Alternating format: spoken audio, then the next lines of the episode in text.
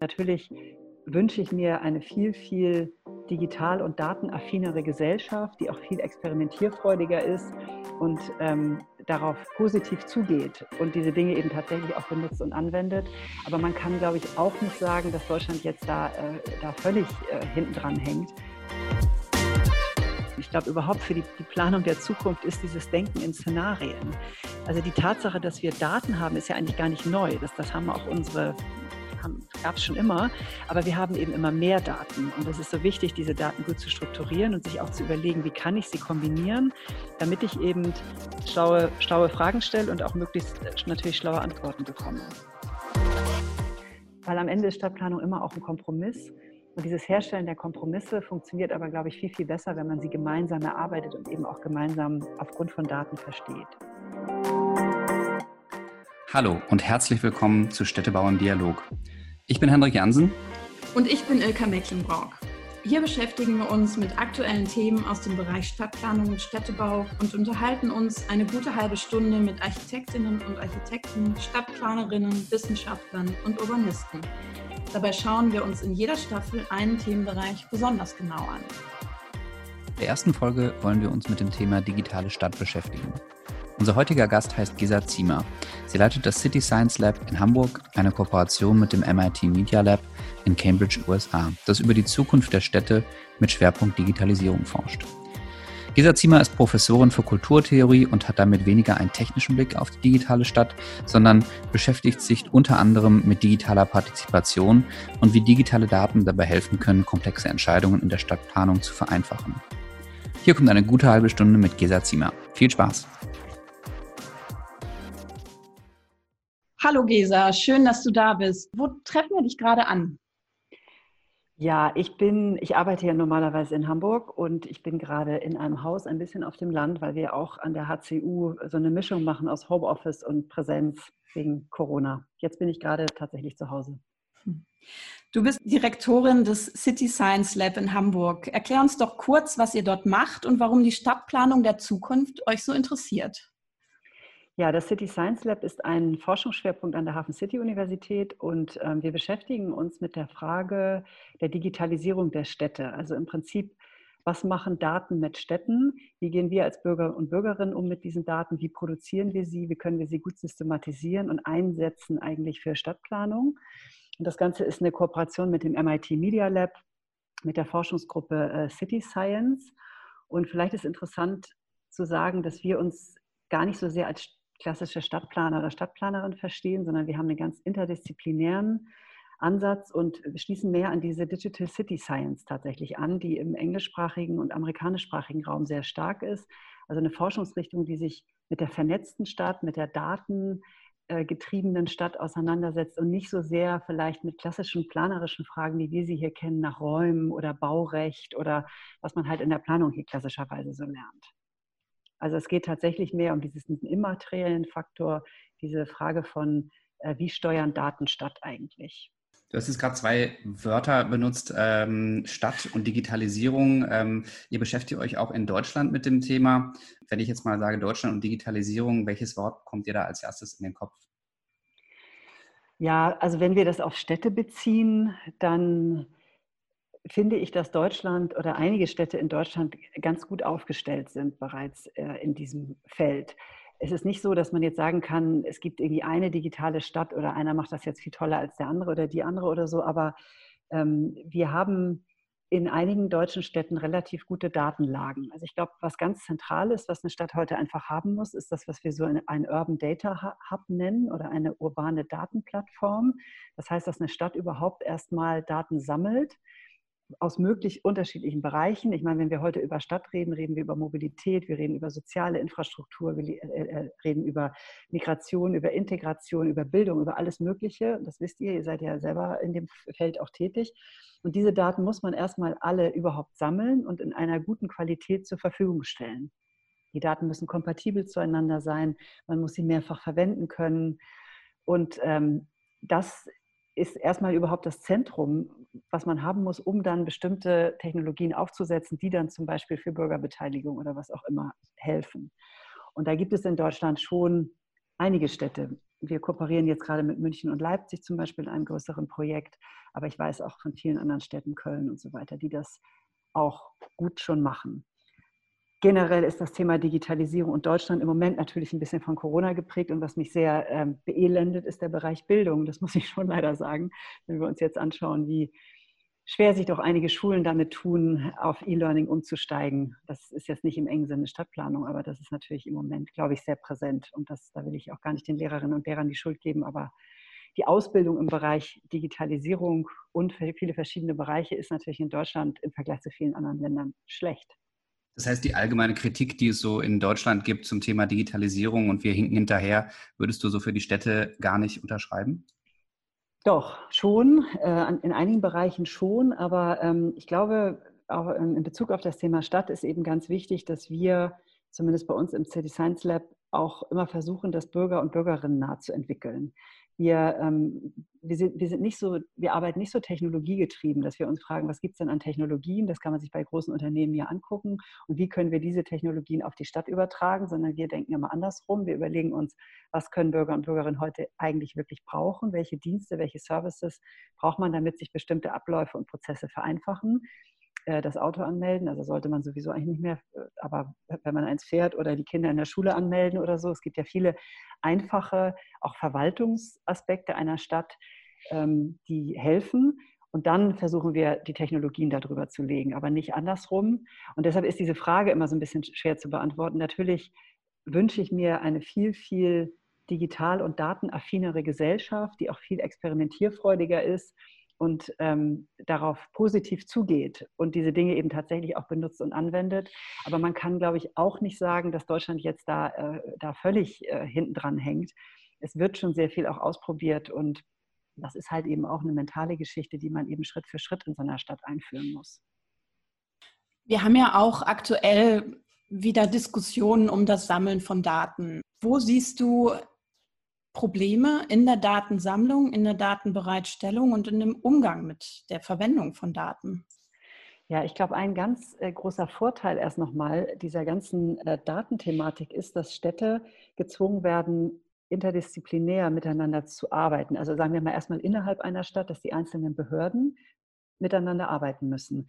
Wir haben in Hamburg dieses Projekt Finding Places damals durchgeführt. Da ging es ja um die ähm, die Geflüchteten, wo die, um die Lokalisierung sozusagen der Geflüchtetenunterkünfte. Und das war so interessant, weil die Finanzbehörde und die Bildungsbehörde und die Sozialbehörde und das Bürgermeisteramt und alle, es ist ein Thema, an dem alle beteiligt sind und alle mussten plötzlich miteinander an diesen Karten, die wir da eben erstellt haben, arbeiten.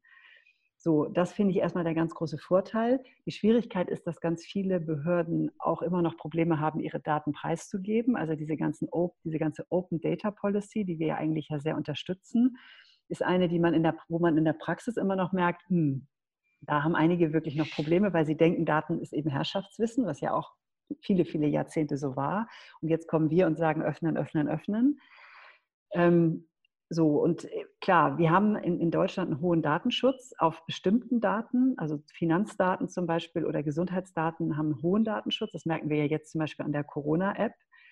In Wuhan hat es bereits im Januar äh, Trackings oder Mappings gegeben über Corona-Fälle, die waren wirklich ziemlich, äh, ziemlich ähm, krass. Also da konnte man bis auf das Haus runter Nationalität, Geschlecht, Ethnie, sehen der Corona-Infizierten. Also auch wenn die Namen da nicht standen, man wusste genau, hat meine Nachbarin das oder hat sie es nicht.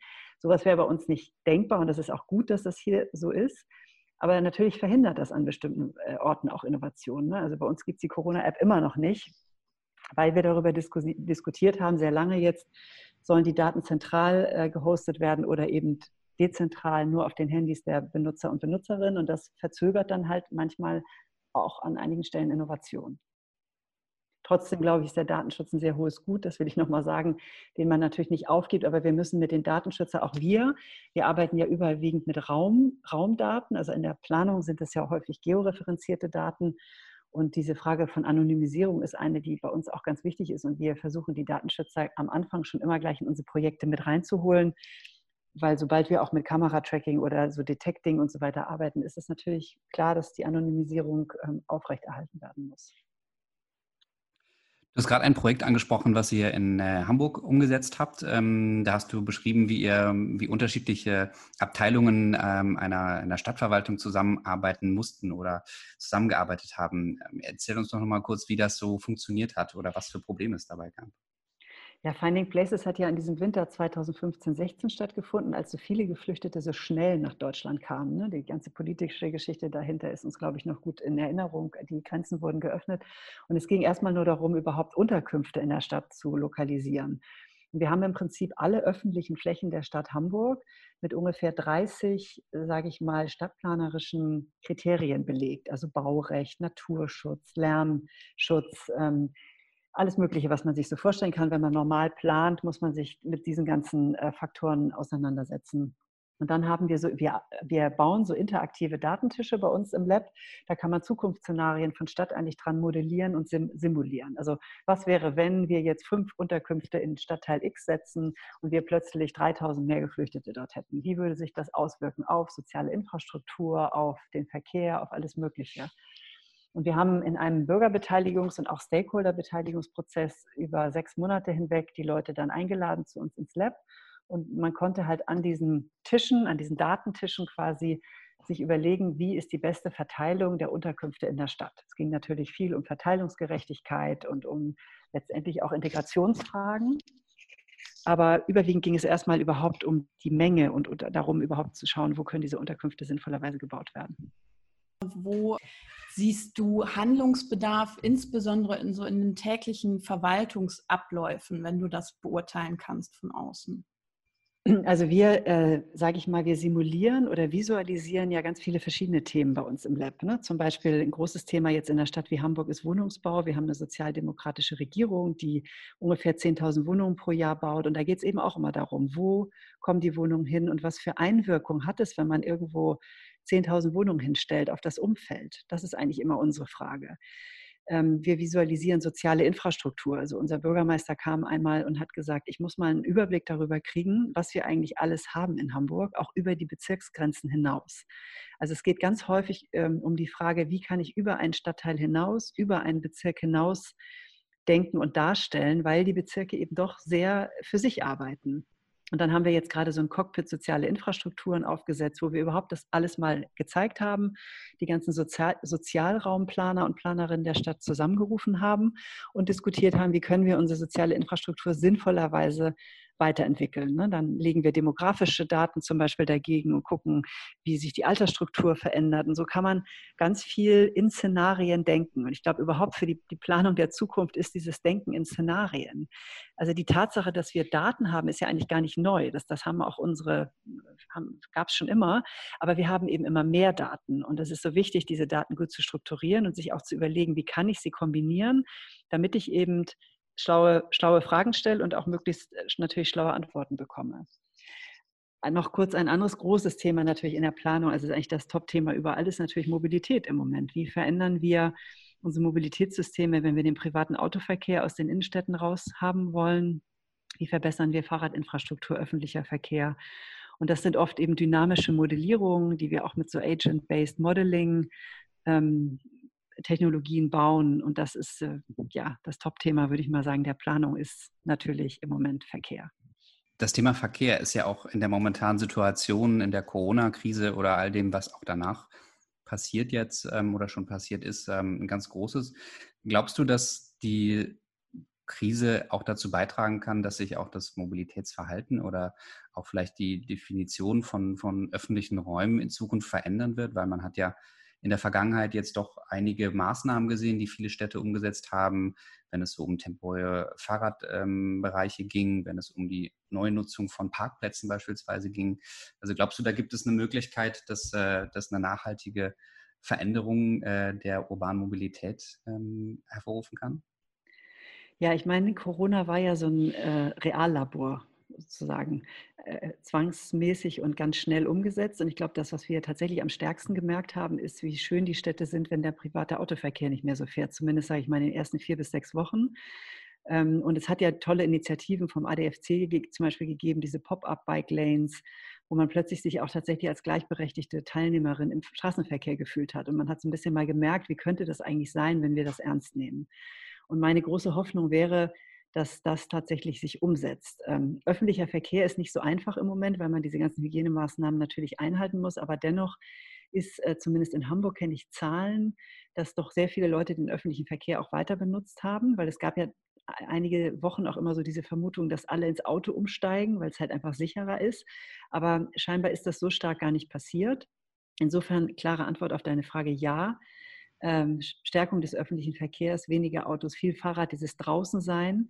Ich fand zum Beispiel auch, dass sich die Aggressivität im Straßenverkehr massiv verringert hat in dieser Zeit. Das war herrlich, weil der Verkehr einfach langsamer war und man einfach ähm, freundlicher zueinander war. Die andere Frage nach den öffentlichen Räumen nochmal, die finde ich auch ganz wichtig, weil Corona hat uns ja gezeigt, wie trist und traurig eigentlich eine Stadt ist, wenn wir die öffentlichen Räume nicht so richtig mehr bespielen dürfen. Also weder wir als Bürger und Bürgerinnen noch auch, auch die Kultur nicht. Ähm, man überall diese Verhaltensregeln bekommt.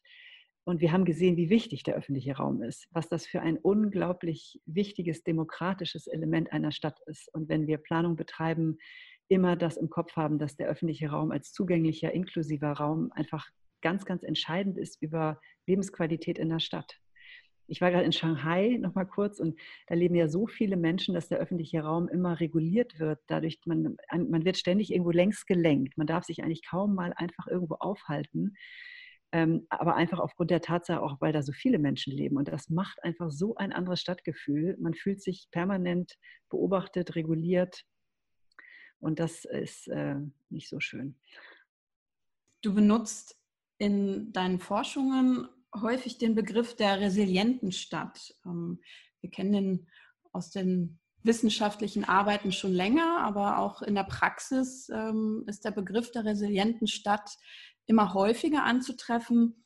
Was verstehst du darunter, insbesondere auch im Kontext der digitalen Stadt?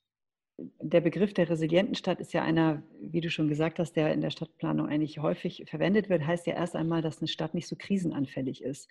Heißt ja erst einmal, dass wenn irgendwelche Elemente wegfallen, die Stadt doch irgendwie weiter funktionieren kann. Das ist ja eigentlich ein Begriff, der ursprünglich auch mal aus der Psychologie kam. Es gibt Menschen, die sind resilienter als andere. Wenn man in Führungspositionen ist, sollte man resilient sein weil man eben oft auch großer Kritik ausgesetzt ist und so weiter.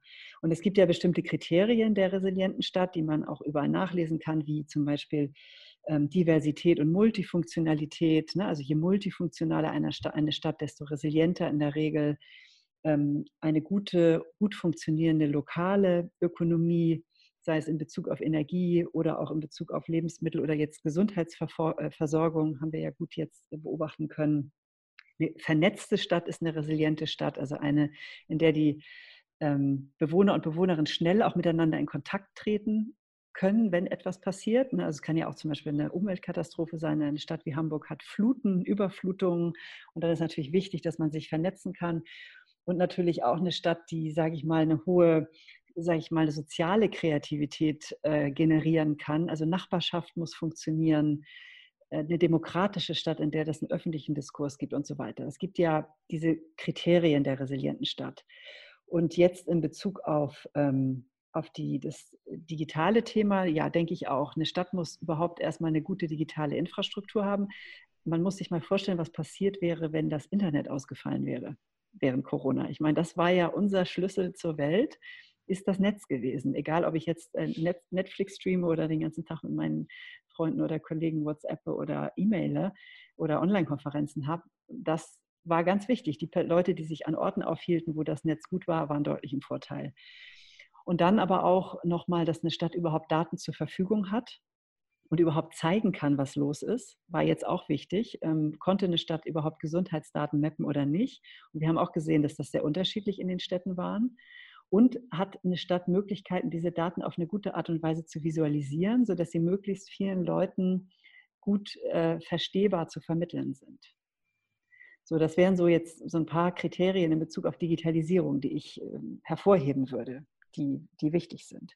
Und natürlich auch wieder eine, möglichst eine Bevölkerung, die einigermaßen digital geschult und gebildet ist und dann natürlich auf diese Tools auch zugeht. Das war ja jetzt mit den Online-Konferenzen auch ganz witzig. Ich meine, das sind ja alles Zoom, gibt es schon ewig. Ne? Also die Leute, die sich damit beschäftigen, die zoomen ja irgendwie seit drei Jahren. Aber wer, wer hat das, ne? die Leute haben das ja dann doch sehr schnell angenommen und haben angefangen damit zu spielen und so. Das war ja eigentlich auch ganz schön zu beobachten, dass das dann doch plötzlich doch auch irgendwie funktionierte. Du hast jetzt viel über die ähm, Sammlung von Daten gesprochen und die, wie wichtig das auch ist, um ähm, auf dieser Basis dann auch gute Entscheidungen treffen zu können. Ähm, jetzt habt ihr bei euch am Institut ja auch schon damit gearbeitet, dass ihr Tools entwickelt habt, die auch bei der konkreten städtebaulichen Planung unterstützt haben. Ich habe gelesen, dass ihr euch da im Hamburger Stadtteil Grasbrook äh, mit beschäftigt habt. Kannst du uns kurz beschreiben, welche Tools ihr entwickelt habt und inwiefern die auch dabei geholfen haben, naja, Stadt zu planen tatsächlich? Ja, ich glaube tatsächlich auch, dass im, sagen wir mal, im Städtebau ähm, das Thema Szenarienmodellierung immer wichtiger wird. Also dieser, ich sag mal, der klassische Wettbewerb, wo ein Architekturbüro oder auch ein Städtebaubüro mit dann einem Rendering und einer Idee sich bewirbt und dann gewinnt, wird äh, vielleicht ähm, ein bisschen verändert werden, indem diese Büros gebeten werden, eher funktionaler einzureichen, also eben in Szenarien einzureichen. Zu sagen, ihr habt hier die Fläche, also die Rahmenbedingungen sind dort und ähm, jetzt wollen wir so und so viele Wohnungen dahin bauen. Simuliert mal, was passiert. Was passiert mit dem Umfeld, wenn? Und äh, das ist diese Idee, sage ich mal, der eher funktionalen Eingabe. Und wir haben so einen Cityscope gebaut, das wir jetzt tatsächlich mit dem MIT auch in enger Kooperation bauen. Das ist eigentlich ein Design-Tool, sage ich mal, wo ähm, die Aufgabenstellung dann eben lautet, bewerbt euch mit verschiedenen Szenarien. Modelliert diese Szenarien durch, zeigt sie der Jury und versucht zu erklären, was für Implikationen, was für Konsequenzen ein bestimmter Städtebau auf die Natur, auf den Lärm, auf den, auf den Verkehr, wie auch immer hat. Und das, glaube ich, äh, ist, ist, ist toll und, und auch ganz witzig zu sehen, weil das natürlich auch so ein bisschen Irritationen hervorruft, weil das klassische schöne Rendering, das ist natürlich, das kann man, das lernt man, man lernt die Software dafür und so weiter. Und dieses Szenariendenken ist etwas, was man, ähm, ja, was man auch so ein bisschen üben muss, auch in der Präsentation. Aber ich glaube, dass das ähm, einfach sehr viel man kommt auf eine andere Art mit diesen Büros in, ins Gespräch und es ist einfach letztendlich eine vielfältige, man bedenkt, glaube ich, mehr Dinge, als wenn man statisch, sage ich mal, eingibt. Und das noch ganz kurz, dieser Grasbrook in Hamburg, wo wir das jetzt gerade versucht haben, das ist ja so ein Areal im Hafen, das relativ kompliziert ist. Es hat so ein bisschen so eine Insellage und wir haben diesen Hafenverkehr, das baut ja eigentlich rein in ein Industrieareal. Und da gibt es schon ganz schön viele harte stadtplanerische Fragen, die man da thematisieren muss. Und dort hat sich das so gut geeignet, weil es so viele von, von der äh, Luftemission hin zum Verkehr, das ist der erste Wohnungsbau, der dort wirklich stattfindet, bis hin zu starken sozialen Fragen ähm, weil man eine soziale Durchmischung herstellen will und so weiter. Und da war das toll, weil es eben so unheimlich viele verschiedene Kriterien gab, die damit bedacht werden mussten. Also eigentlich ein schwieriges Gelände, sage ich mal. Du hast gerade ähm, kurz so die klassischen Wettbewerbe genannt und auch benannt, was so die Bieterseite vielleicht in Zukunft eher liefert. Wie muss sich dann vielleicht auch die andere Seite neu aufstellen in Sachen Kompetenzen? Also diejenigen, die dann wirklich Planungen, Szenarien beurteilen. Ja, ich glaube, äh, äh, diejenigen, die die Planung beurteilen, müssen sich natürlich genauso in diese Szenarien denken, reindenken. Ähm, es ist nämlich nicht damit getan, dass man einfach die Kriterien festlegt und sagt, so und jetzt bewerbt euch mal und äh, legt mal los und präsentiert uns das hier schön und die, die beste Präsentation machen, die kriegen den Zuschlag, sondern man muss ja tatsächlich aufgrund der Szenarien auch eben miteinander diskutieren. Und man muss, glaube ich, auch immer wissen, Szenarien sind eben auch nur Szenarien. Das sind ja keine Echtzeitsimulationen. Das sind ja nur Annahmen, die wir treffen aufgrund von bestimmten Daten wir schließen auch immer bestimmte Daten aus. Ne? Also man muss eigentlich sich erstmal schon genau überlegen, welche Daten haben wir zur Verfügung, damit wir etwas überhaupt simulieren können. Würden wir andere Daten nehmen, würden wir was anderes simulieren können und so weiter. Ich glaube, da, ähm, da würde sich ein ganz anderer Dialog oder da ergibt sich einfach ein ganz anderer Dialog und auch die Jurys und alle die, die am Ende vergeben, auch die Politik, muss sich natürlich genau auch auf diesen dynamischen Dialog einlassen. Und das ist eine andere Art des Denkens. Ich nenne das manchmal so Denken mit Daten. Das ist tatsächlich was ganz ähm, Interessantes. Ich bin ja eigentlich Philosophin von der Ausbildung, deshalb interessiert mich das auch immer, weil die Kombinatorik, dieses kombinatorische Denken, im Prinzip was Deleuze in den 70ern äh, als rhizomatisches Denken beschrieben hat. Ne? Das ist dieses horizontale Denken, das nicht nach unten geht. Es ist nicht dieses Wurzeldenken, logisches, kausales Denken, sondern es ist eher ein verknüpfendes Denken, kann man da wunderbar anwenden. Und man merkt auch oft, dass es den Leuten schwerfällt. Ich merke oft, wenn ich auch mit Behörden und so spreche, dann sage ich auch ganz oft so, wir haben jetzt die und die Datensets zur Verfügung, sind 20 verschiedene Datensets. Jetzt sagen Sie mir mal, was Sie eigentlich für eine Frage haben. Und dann gucken die einen manchmal mit großen Augen an und sagen, oh Gott, ähm, jetzt haben wir ja so viele Daten, was könnten wir denn da jetzt mal für eine schlaue Frage stellen? Und das ist tatsächlich, glaube ich, dieses andere Denken, was, was alle Beteiligten, wir Wissenschaftler, Wissenschaftlerinnen inklusive lernen müssen. Bist du so im Rückblick mit den Ergebnissen zum Grasbrook zufrieden? Also es gab ja einen größeren Dialogprozess dazu auch und äh, einige Teams haben sich ja auch Gedanken gemacht darum, wie der Grasbrook entwickelt werden soll. Würdest du den Prozess, aber auch das Ergebnis als gelungen bezeichnen? Ich glaube, es war wichtig, diese funktionalen Tools in diesen Wettbewerb überhaupt mal einzubringen, um auch zu schauen, wie funktionieren die, wie gehen die Büros damit um und wie geht auch die Jury und so weiter damit um. Das war aber eigentlich erst ein kleiner Anfang.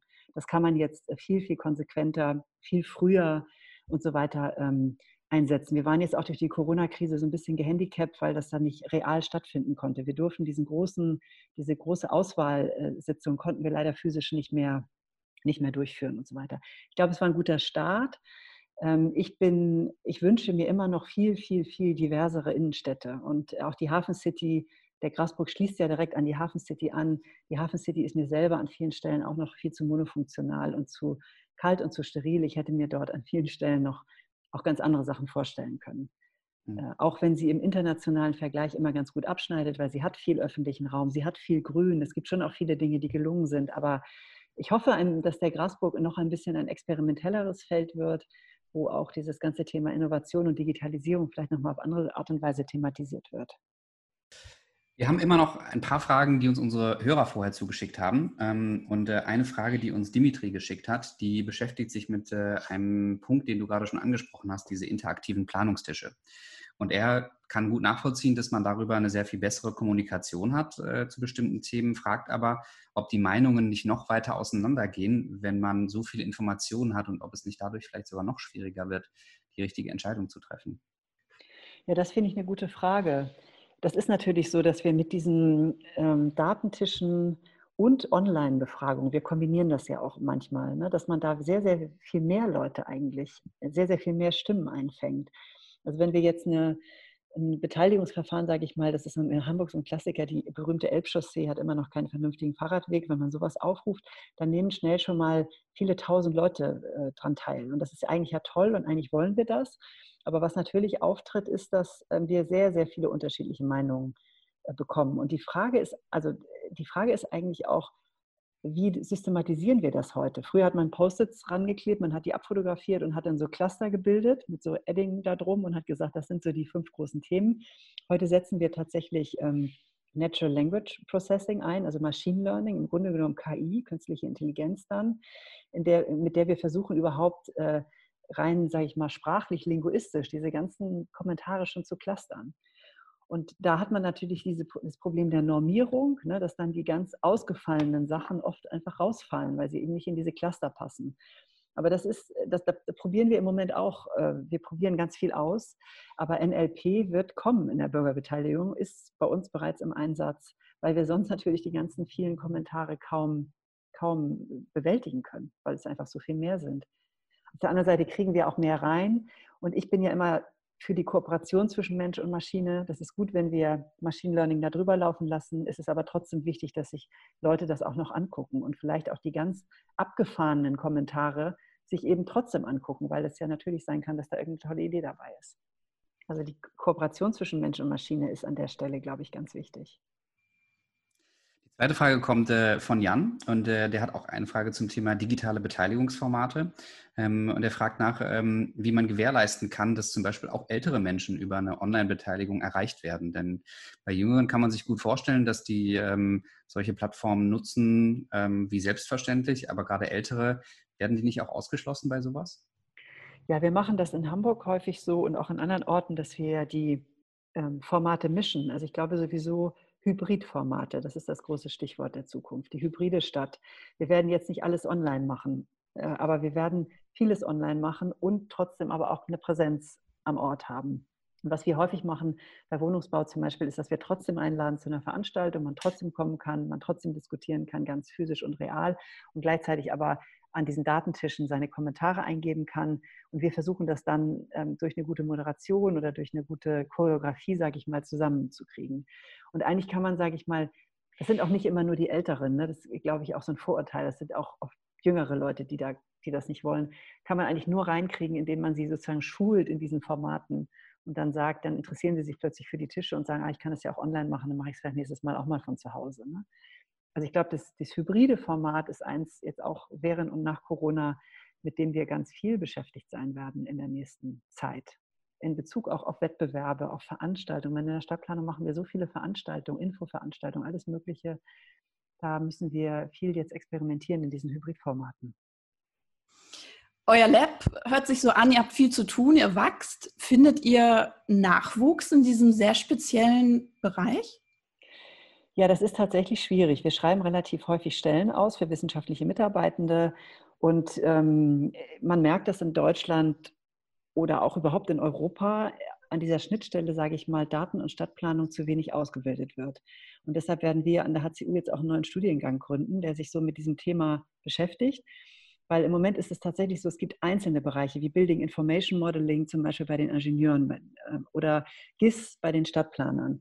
Aber es, es gibt, wenig, äh, gibt eigentlich wenig Studiengänge, die Urban Data Analytics, sage ich mal, oder eben Digital City Science wirklich zusammenfassen und als einen umfassenden, also einen, einen umfassenden Bereich sehen, wo eben interdisziplinär an dieser Frage gearbeitet werden muss. Also im Prinzip müssten viele, viel mehr Planerinnen und Planer selber auch programmieren können oder zumindest sich reindenken können in diese Technologien, damit wir dieses Thema äh, vorantreiben. Also im Moment wird definitiv in Deutschland viel zu wenig ausgebildet in dem Bereich.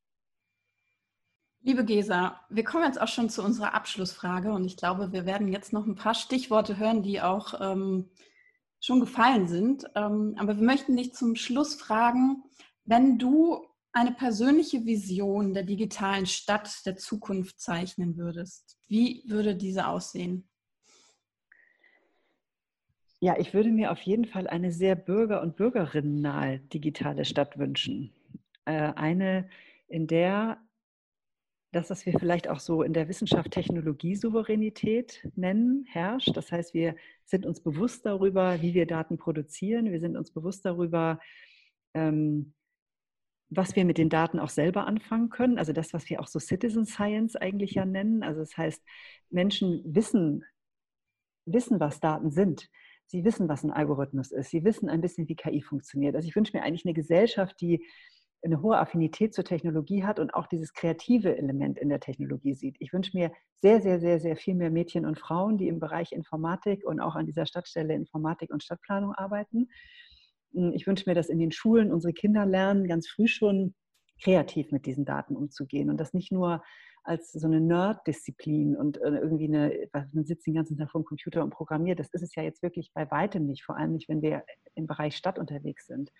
Und ich wünsche mir eine interdisziplinäre Gesellschaft, in der große Unternehmen mit kleinen, in der die Politik mit der Zivilgesellschaft, die Wissenschaft mit der Politik, in der wir eigentlich alle viel, viel mehr zusammenarbeiten. Und ich glaube, Daten bieten tatsächlich diese Möglichkeit der Plattformen, auf denen wir das können und in denen wir auch ähm, ein bisschen entemotionalisierter über Stadt nachdenken können und ein bisschen weniger ideologisch. Und ich betreibe dieses ganze City Science Lab, sage ich immer auch, weil es ist auch ein bisschen ein ein Werkzeug gegen Rechtspopulismus oder eben überhaupt gegen Populismus, weil oft sind Stadtdiskussionen ja so aufgeladen. Und ähm, ich will das nicht, ich will das ein bisschen entladen und sagen, jetzt lass uns doch die Stadt mal ein bisschen rational angucken. Wir haben so und so viel Fläche, so und so viele Menschen, da haben wir einen Hafen, da haben wir einen Flughafen, was können wir denn machen? Weil am Ende ist Stadtplanung immer auch ein Kompromiss. Und dieses Herstellen der Kompromisse funktioniert aber, glaube ich, viel, viel besser, wenn man sie gemeinsam erarbeitet und eben auch gemeinsam aufgrund von Daten versteht. Gesa, vielen Dank für das Gespräch und beste Grüße nach Hamburg.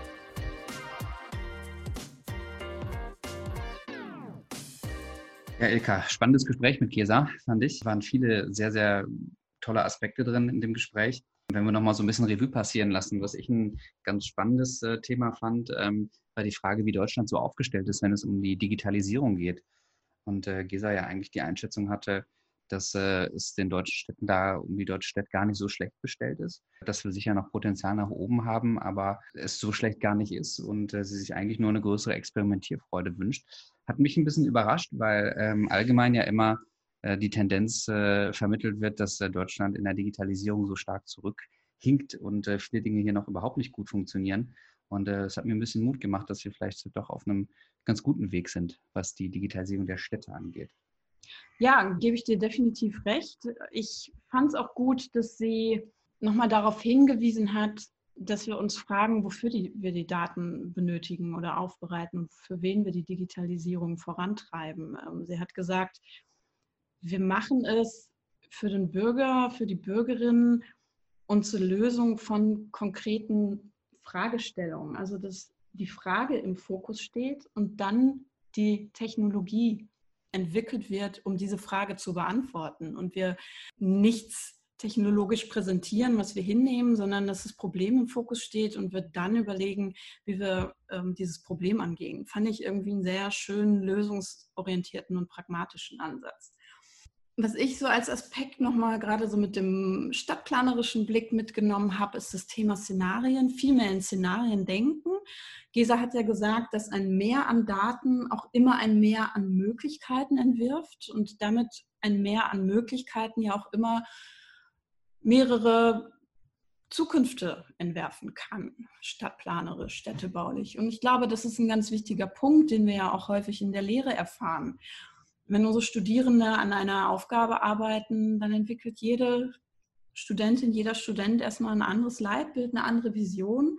Und jede Vision hat erstmal die Legitimation, ähm, angeschaut und diskutiert zu werden. Und ich glaube, das ist auch ein ganz wichtiger Aspekt, wenn wir so über die Zukunft von Beteiligung und äh, das Anhören von Bürgerinnen und Bürgern ähm, nachdenken. Also weniger dieses Präsentieren von einer Wahrheit, die vielleicht schon politisch vordiskutiert wurde, in der Verwaltung vorentwickelt wurde und dann fast fertig präsentiert wird, sondern eher zu sagen, so, wir geben jetzt dem Bürger, wir geben der Bürgerin Verantwortung und sie darf, sie soll sogar mitgestalten und unterschiedliche Szenarien entwerfen oder zumindest mitdiskutieren. Und das fand ich ein ganz, eine ganz wichtige Aussage. Also dieses Ermutigen in der Mitgestaltung und diese Verantwortungsübertragung in der Gestaltung von Zukunft.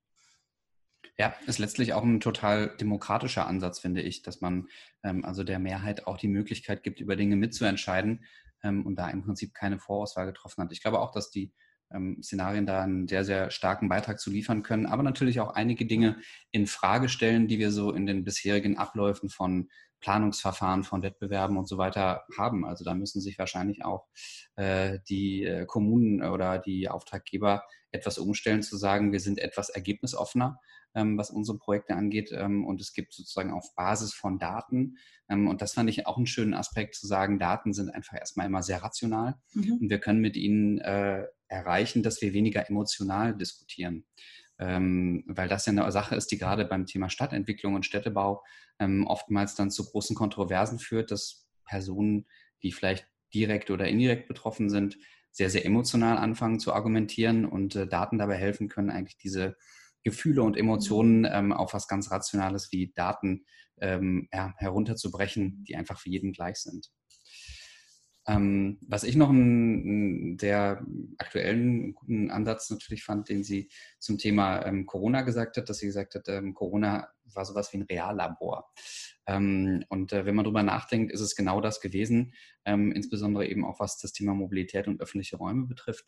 Ähm, ich finde es auch schon sehr spannend zu sehen, was verschiedene Städte in der Vergangenheit äh, dazu umgesetzt haben und würde mir natürlich als Stadtplaner auch wünschen, dass viele von diesen Entwicklungen weiter fortgeführt werden. Ähm, ich sehe schon die Gefahren, dass äh, man alles wieder auf, auf Anfang zurückstellt, nachdem diese Maßnahmen weiter gelockert worden sind. Aber ich glaube, was man gesehen hat in der Zeit, ist, dass man viele Dinge erst dann vermisst, wenn man sie nicht mehr hat. Und das ist mhm. äh, uns beim öffentlichen Raum so gegangen oder auch bei der, ähm, naja, der Möglichkeit oder Freiheit, ähm, auch im Radverkehr in der Stadt unterwegs zu sein. Also ich hoffe doch, dass sich das Gefühl bei einigen Leuten so festgesetzt hat, dass sie das auch nach der ähm, Corona-Krise nicht mehr missen wollen.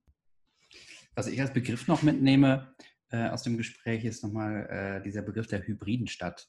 Den fand ich ganz spannend, weil ähm, er so ein bisschen klar macht, wir müssen nicht immer denken in einem ähm, Entweder-Oder, sondern vielmehr sowohl als auch. Ähm, also viele verschiedene Formen, auch in Beteiligung, Online-Beteiligung, aber auch Präsenzbeteiligung ähm, sind für die Zukunft ähm, der Stadtplanung wichtig und notwendig. Ähm, und es geht nicht immer darum zu sagen, wird jetzt Digitalisierung alles ersetzen, äh, was vorher da war? Nein, wird es wahrscheinlich nicht. Äh, es wird wahrscheinlich nur ergänzen und es wird vielleicht äh, sukzessive immer mehr ablösen von dem, was wir heute ähm, in Präsenzveranstaltungen machen. Aber es muss gar nicht bedeuten, dass ähm, die Präsenz irgendwo an einem Ort und diskutieren über, über Planungen oder Szenarien damit komplett wegfallen muss, sondern das mhm. kann weiterhin passieren. Es ist wahrscheinlich erstmal als eine Ergänzung zu verstehen, die unterstützen kann, bessere Entscheidungen für die Stadt zu treffen. Ja, ich denke auch, es geht um ein Meer und das Meer darf nicht ähm, nur negativ äh, assoziiert werden mit mehr Arbeit, die auf uns zukommt in der Vorbereitung, in der Nachbereitung, sondern einfach auch ein Mehr an Output, mit dem ich danach arbeiten kann. Ich glaube, das ist, das ist eben auch so ein Umdenken, was einfach damit einhergehen muss.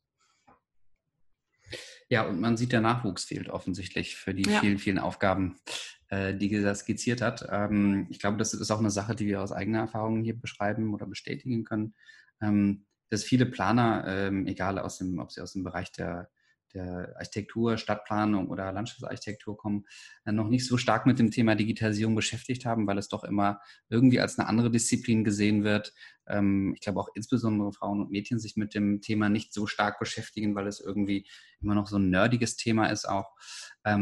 Aber dass wir sehen, dass es wahnsinnig viele Möglichkeiten ähm, darstellt und wir insbesondere, glaube ich, auch als Disziplin Stadt- und Raumplanung ähm, progressiver damit umgehen sollten, weil letztlich ähm, sollte nicht das passieren, was in vielen anderen Entwicklungen der vergangenen Jahrzehnte passiert ist, dass die Stadtplanung immer nur auf einen Trend reagiert äh, und versucht irgendwie das Schlimmste zu vermeiden, sondern dass sie vielleicht dieses Mal doch die Chance ergreift, die Möglichkeiten von Daten und von digitalen Tools zu nutzen, um aktiv die Stadt zu planen, ähm, die wir in Zukunft als unsere Vision sehen wollen, ähm, was ein Gemeinschaftsprodukt ist, aber ähm, dass wir vielleicht stärker verstehen, wir haben hier einen wahnsinnigen Schatz an Daten und Möglichkeiten und sollten den im Sinne der nachhaltigen Stadtentwicklung einsetzen und nutzen.